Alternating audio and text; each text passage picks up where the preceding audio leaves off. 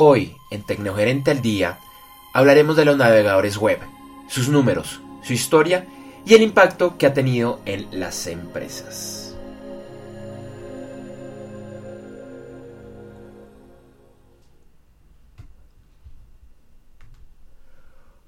Hola, hoy es miércoles 22 de junio del año 2016. Bienvenido a Tecnogerente al Día. Tecnogerente al Día es un podcast diario de corta duración donde hablamos de temas relacionados con tecnología para gerentes. Queremos de una forma breve que gerentes, presidentes y en general la alta y la media gerencia de todo tipo de empresa se lleven información de alto valor para sus labores empresariales y su vida personal. Cada día, de lunes a viernes, tenemos una temática diferente y hoy es miércoles de variedades. Este capítulo de Tecnogerente al Día es traído a ustedes por www.aceleración.com. Esa aceleración lleva tilde en la O. Nuestra lista de correo electrónico donde semanalmente recibirá información de muy alto valor sobre innovación, tecnologías estratégicas e Internet.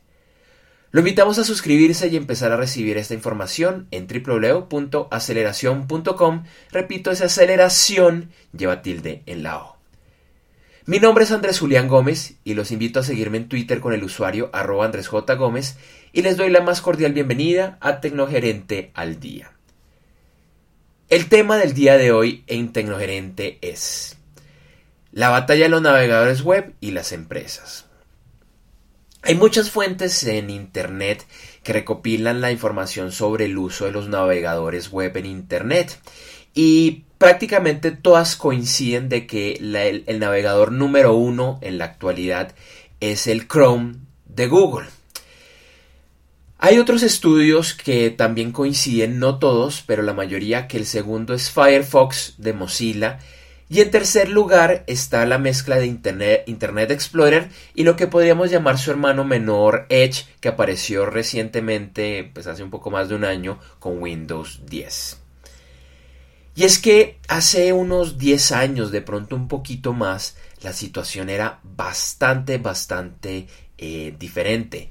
Internet Explorer de Microsoft era un claro líder, incluso según algunas de las estadísticas, alcanzó a tener más del 90% de participación del mercado. Era gigantesca su participación.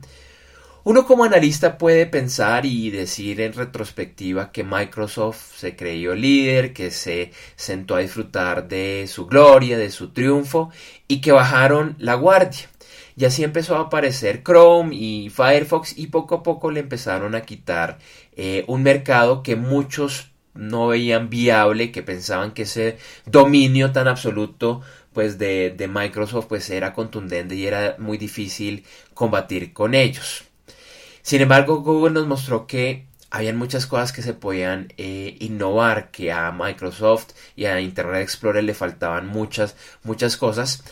Y a esto se le suma que Chrome de Google le apostó también a los dispositivos móviles prácticamente en todas las plataformas principales y que Microsoft en ese sentido solo le apostó a su propia plataforma, al Windows Mobile, a los Windows Phone, que pues nunca fue el éxito que, ellos esperaron.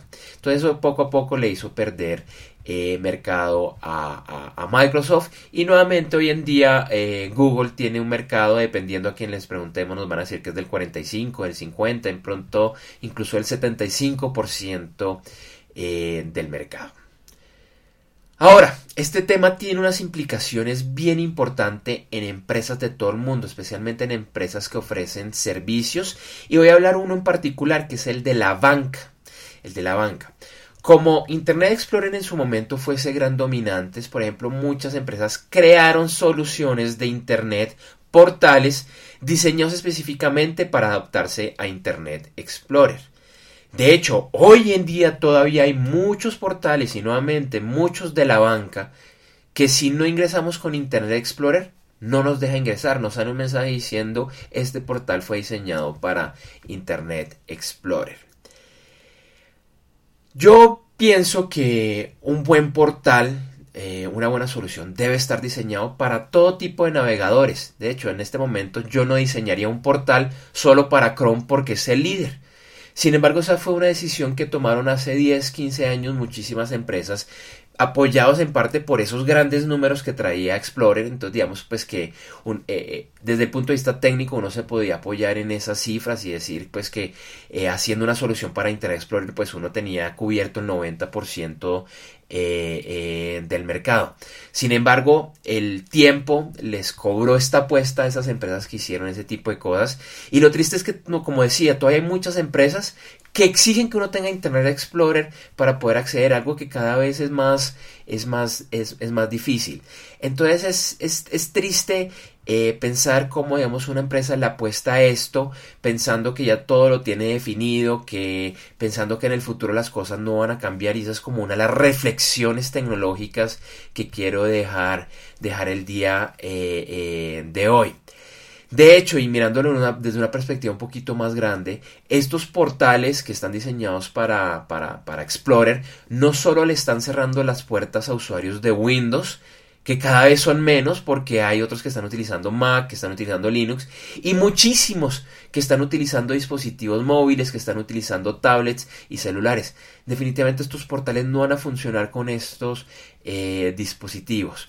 Entonces, claro, en retrospectiva es muy fácil criticar este tipo, tipo de cosas, pero es una lección que nos deja de que no nos podemos cerrar a una sola plataforma, que tenemos que pensar de que con el tiempo las tecnologías pueden cambiar, los patrones de uso pueden, pueden cambiar. Entonces, una interesante lección histórica que tenemos que aprender.